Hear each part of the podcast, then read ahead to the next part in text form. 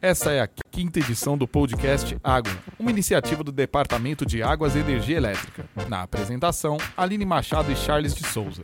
Siga o DAE nas redes sociais, no Facebook, Instagram e Twitter, arroba DAESP. No episódio de hoje, recebemos o responsável pela administração do Parque Nascentes do Tietê, Gastão Gonçalves. Gastão é formado em Geografia e História pela Universidade de Brás Cubas e entrou no DAE em 1972 e desde 1996 administra o Parque Nascentes do Tietê, localizado em Salesópolis. Gastão, para começar, de onde vem o nome Tietê? O nome Tietê ele vem dos habitantes da região Tupi-Guarani, os índios, aonde eles falavam rio caudaloso, rio verdadeiro. Então esse é o significado de Tietê. Tietê, rio, e depois Ete tem vários significados, onde o principal seria rio verdadeiro. Gastão, o rio Tietê nasce no cinturão verde de São Paulo, no município de Salesópolis. De onde vem, de onde brota essa água? Então, nosso Tietê ele está nascendo lá em Salesópolis, no alto da Serra do Mar. Salesópolis, vizinha com Parebuna, vizinha com o litoral a partir do ciclo das águas, as chuvas infiltrando no lençol freático lá da nascente, essa água vai rolando devagarzinho, lentamente, gota a gota. Aí quando chega lá em alguns pontinhos lá, aí chega umas fendas, começa a brotar um pouquinho de água, depois brota numa outra fenda. Temos até uma biquinha para poder mostrar o brotamento. E tem um ponto muito interessante é o olho d'água. A água vem pelo fundo do lençol, vai movimentando a areia. O pessoal adora aquele pontinho de lá. Então são por essas frestas é que vai fluindo o lençol freático, brotando lá na Serra do Mar, no topo da Serra do Mar, em Salesópolis. E é verdade que é possível se beber a água da nascente do Tietê? É possível, né? Visitar a nascente do Tietê e não beber a sua água, não, a visita não estaria completa, né? Então a gente fez lá um espaço onde o pessoal pode pôr a mão na água, sentir o, a, a, frieza da água, ela é geladinha, muito boa. E pode provar a água também, né? pode beber um golinho, experimentar como é que é, relembrar os tempos que tinha uma aguinha vinda lá do, do pote de barro, do filtro de barro. E com, essa, com esse conhecimento dessa água, o pessoal vai classificando. Oh, essa água é leve, essa água tem gosto de filtro de barro, essa água tem o gostinho da moringa, e por aí vai. Então é possível beber aquela água assim. Além de beber água, os visitantes fazem alguma outra coisa? A mulherada, as mulheres, as, querem lavar a cabeça com aquela água. Ela fala, não pode, vai poluir o rio. Porque aquela água não tem, não tem produtos químicos, é natural. Então, segundo a, a, as pessoas, até rapazes também, dizem que deixa o cabelo melhor, deixa o cabelo mais macio, deixa o cabelo mais, mais com volume, assim, de, de, de, de, uh, sem produtos químicos. Falei, mas lavar a, a, cabeça não pode. Pode beber do jeito que quiser, com a mão, com a boca, à vontade. Só outras atividades que não. Gastão, o Rio Tietê ele tem mais de 1.100 quilômetros de extensão. Ele corta mais de 60 municípios em todo o estado de São Paulo. A água que brota da nascente, ela tem uma pequena vazão lá em Salesópolis. Como essa água se multiplica para percorrer todo esse caminho?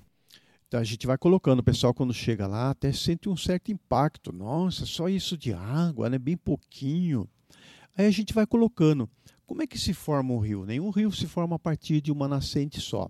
Ele vai se formar a partir de centenas de milhares de outras nascentes. Por incrível que pareça, daquele tamanho de lá, com aquela quantidade de água brotando por hora, hoje mais de 4 mil litros por hora, uma vazão excelente para a época do ano, com aquela quantidade de água e com nascentes menores que aquela que vão compor o rio principal. Então, toda, eu coloco assim para o visitante: toda vez que a gente acaba com uma nascente, por menor que ela seja, você estaria diminuindo a água do rio principal. Tanto é que muitas, muitos estados do, do Brasil, até o próprio próprio São Paulo, faz aí um trabalho de preservação das áreas nascentes, porque são elas que são as responsáveis por tornar o rio principal volumoso, por dar água na nossa torneira, por dar água para todas as nossas atividades. Gastão, a gente sabe que o rio Tietê ele é um símbolo de São Paulo, mas qual a importância dele para o estado? É, lá poderia até já colocar a importância dele logo já para Salesópolis, no começo dele, tá? Então, logo no comecinho do nosso rio Tietê, além da gente se servir da água lá mesmo, nós temos o município de Salesópolis, que bebe água do rio Tietê.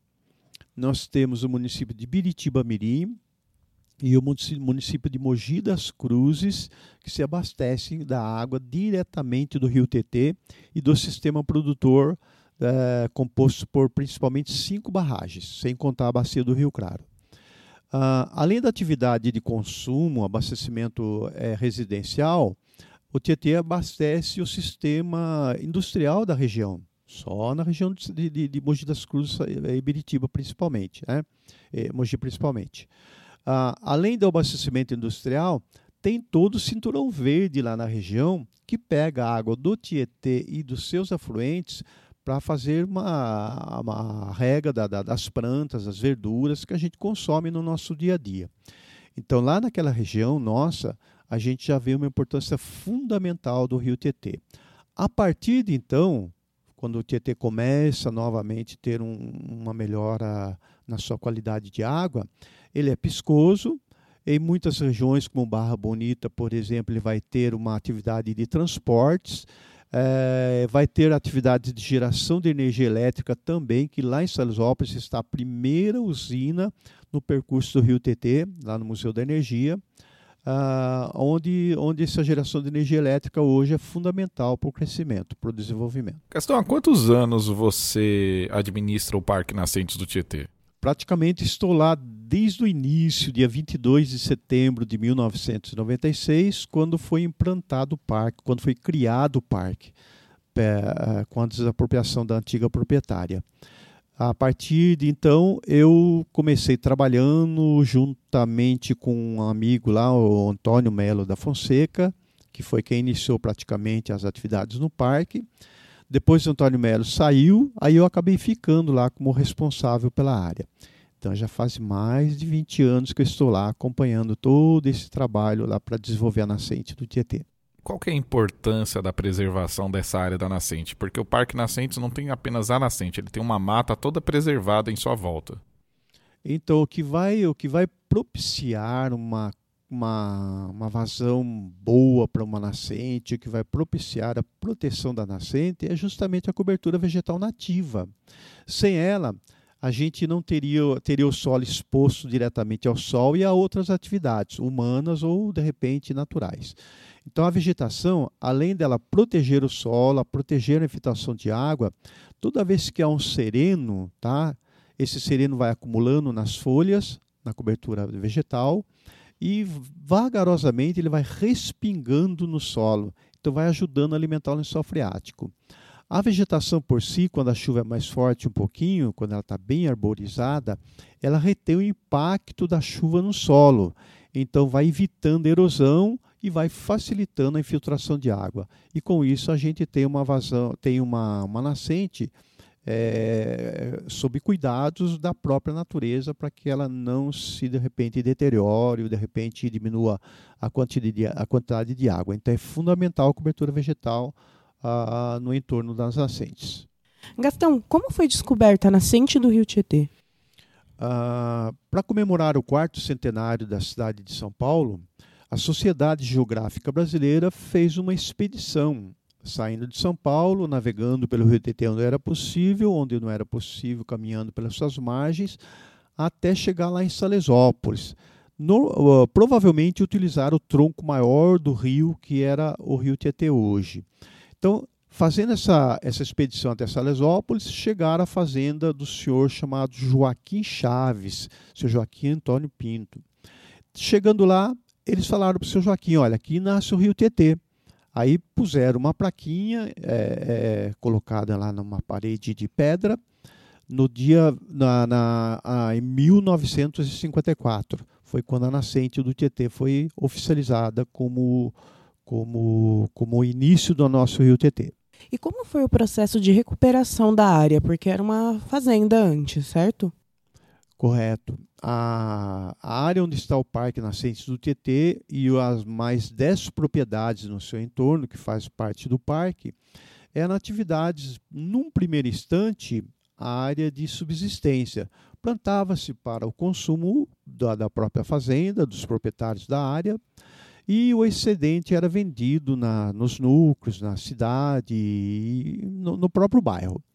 A partir do momento que São Paulo começa a ter necessidade de um produto, carvão vegetal, toda a área praticamente transforma-se em área produtora de carvão vegetal para siderúrgicas. Com o crescimento de São Paulo, mais uma atividade comercial vai surgindo, é o leite. É? Ah, quem, quem, quem é, é, é em prantos laticínios não tinha as vacas leiteiras. O que, que eles fizeram? Fomentaram a produção de gado leiteiro. No caso lá da fazenda do senhor Joaquim Chaves, a área já estava descoberta, sem mata. O que, que ele fez? Plantou capim gordura para atender a, a, a necessidade dos laticínios. E com isso, ele foi criando as suas vaquinhas, tirando o seu leitinho para poder comercializar aqui em São Paulo. Quando o senhor Joaquim Chaves falece na década de 60, a propriedade é dividida, fica com a sua filha, a dona Terezinha, ela para de fazer a roçada do pasto. Quando nós chegamos lá no dia 22 de setembro de 96, a área já estava com uma capoeirinha já bem desenvolvida. Tá? Foi só retirar toda a atividade humana de subsistência e um pouco aí de, de, de comercialização, a mata pegou e triplicou de tamanho. Então, áreas que a gente via descoberta hoje estão, estão totalmente cobertas. Gastão, como essa área foi recuperada, Quais animais nós temos ali hoje? A recuperação do parque, da área e, da, e outras 10 propriedades foi uma recuperação natural. Não foi feito nenhum plantio, não foi realizado nada de reflorestamento. Então, como é que a mata surgiu? A semente que estava ali esperando debaixo da terra, o passarinho trouxe uma outra semente, o vento carregou outra, e com isso a mata foi recuperando com a recuperação da mata, vai surgindo alimentação para desenvolvimento de outros seres.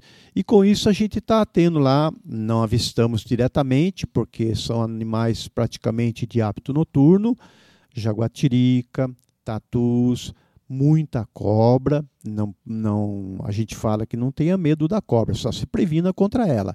Mas muitas cobras, ah, veados, veadinhos, bastante veadinhos, aparecendo muitos pássaros, mais de 70 espécies diferentes de pássaros, tudo por causa da recuperação da área, naturalmente oferecendo alimentação para esses, para esses seres vivos que nós se encontram hoje. Gastão, e quem quiser visitar o Parque Nascentes, como ele deve fazer? Qual é o endereço? Tem custo? Para visitar o Parque Nascentes do TT, saindo de Salesópolis até mais ou menos antes de Jacareí aqui, o correto é ir aqui pela, pela Ayrton Senna, depois entrar em Mogi das Cruzes. A partir de Mogi, é só seguir a orientação das placas, Salesópolis, e de Salesópolis até lá, seriam 18 quilômetros até o parque. Sempre indo pela rodovia SP-88, Alfredo Rolim de Moura, que liga Salesópolis a Tamoios é, a gente pede para o pessoal evitar um pouco o Waze lá que manda aí pela estrada da Petrobras. Não é uma estrada de acesso muito bom para veículos mais leves. Para quem vem do Vale do Paraíba, o correto seria ir pela, por Jacareí, Santa Branca e depois Salesópolis, pegando novamente a SP-88. Depois, no quilômetro 107.4, tem um acesso à nascente, está bem empracado, bem visível ah, o empracamento, tanto da rodovia como o nosso lá.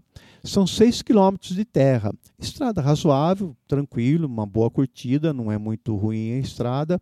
E depois desses seis quilômetros a gente chega no Parque Nascentes do Tietê.